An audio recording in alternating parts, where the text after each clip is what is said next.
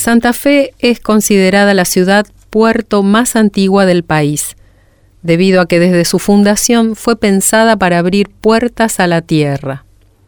Nació como una encrucijada, un punto de encuentro entre las rutas comerciales, como una posta entre poblaciones demasiado lejanas, pero también como freno para el avance de los aborígenes del monte chaqueño. Con el correr de los años, el puerto de Santa Fe sufrió modificaciones, traslados y cumplió con múltiples funciones según los requisitos del desarrollo y crecimiento tanto de la ciudad como de la región. En 1736, por cédula real, Santa Fe recibió el privilegio de ser puerto único y preciso de todo el transporte fluvial y terrestre que circulará por la zona. El puerto era el lugar obligado de cobro de impuestos y de descarga de mercadería. Todas las embarcaciones provenientes de Asunción se veían obligadas a detenerse en la ciudad, bajar sus mercaderías y seguir vía terrestre a los destinos finales por los caminos de Buenos Aires y Córdoba. Esto duró solo hasta 1780, cuando la corona española quitó a la ciudad este privilegio. Para 1852 era obviamente la puerta de acceso a la ciudad y la región. Por allí arribaron personalidades como el general Justo José Urquiza, los diputados Luciano Torrent, Pedro Díaz Colodrero, Pedro Ferré y José María Gutiérrez. El precario puerto que existía y recibía a los constituyentes no tenía muelle ni sombra para descansar del agobiante sol santafesino. El paisaje urbano que los recibía luego de varios días de viaje consistía en casas de adobe y techos de paja, algunas de ellas con ladrillos blanqueados y las menos con techos de teja. Para remontarnos a esos días de la Convención Constituyente de 1853, podemos hacerlo con el relato que hace Gutiérrez de su desembarco en el pequeño puerto de Santa Fe, muy precario. Luego de cuatro días de navegación a bordo del vapor inglés, llega junto al general Urquiza.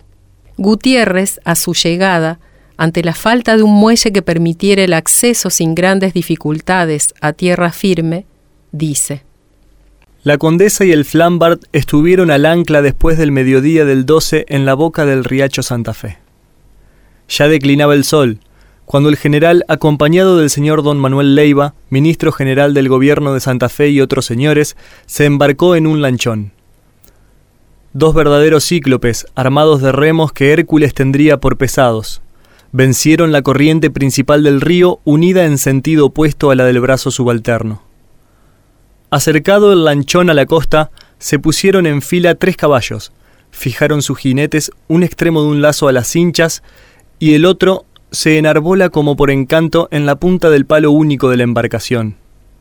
Desde el desembarcadero hasta la plaza principal de Santa Fe, más de un cuarto de legua, la marcha del general Urquiza fue, como suena, bajo una lluvia de flores. Las jóvenes bajaban desde los umbrales de sus casas para presentarle coronas, para sahumarse con algunas gotas de agua de olor, para sembrarle el camino con hojas de claveles, de arirumas y de otras flores de colores vivos y fragantes el desembarcadero en donde hay un fuerte paredón de calicanto y una escalera del mismo material hasta el nivel del agua. Algunos paraísos dan sombra a los que se asientan allí cerca en los pollos de una alameda cuadrangular. En esos años, el puerto principal o nuevo se encontraba en lo que hoy es calle La Rioja y contaba con cuatro atracaderos y una batería San Jerónimo, que controlaba las entradas y salidas del puerto. El actual puerto se comenzó a construir en 1904, con la colocación de la piedra fundamental por el gobernador Rodolfo Freire. Unos meses antes había sido aceptada una propuesta para la ejecución por parte del gobierno nacional, pero al poco tiempo de comenzados los trabajos hubo una importante inundación que paralizó la obra, pero que a la vez aportó datos que permitieron modificar el planteo de los niveles. Una vez resuelto estos inconvenientes, la obra continuó sin pausas y fue inaugurado el primero de enero de 1911. Si quieres escuchar más información sobre este sitio, consulta en las audioguías de Santa Fe Capital. La doctora en geografía Blanca Gioria nos cuenta cómo era el puerto de Santa Fe a mediados del siglo XIX. Cuando nuestra ciudad se sancionó la Constitución Nacional, el puerto se presentaba como un pequeño embarcadero muy precario, situado en las inmediaciones de calle Rioja y la avenida Diagonal, que luego se llamará Leandro Alem, donde el río formaba un codo hasta calle 25 de Mayo. Para entrar y salir de ese amarradero, los barcos navegaban por el riacho Santa Fe y el Negro. Ambos posibilitaban conectarse al río Colastiné y por este al cauce principal del río Paraná. Se destaca su posición de encrucijada natural, es decir, nudo de transporte y comunicaciones. Hacia el norte y el oeste, las carretas y arreos de mulas venían o se dirigían a Córdoba, Tucumán, Alto Perú o a Cuyo para llegar a Chile. En cuanto al rumbo norte-sur, lo hacían con embarcaciones que procedían del Paraguay o de Buenos Aires.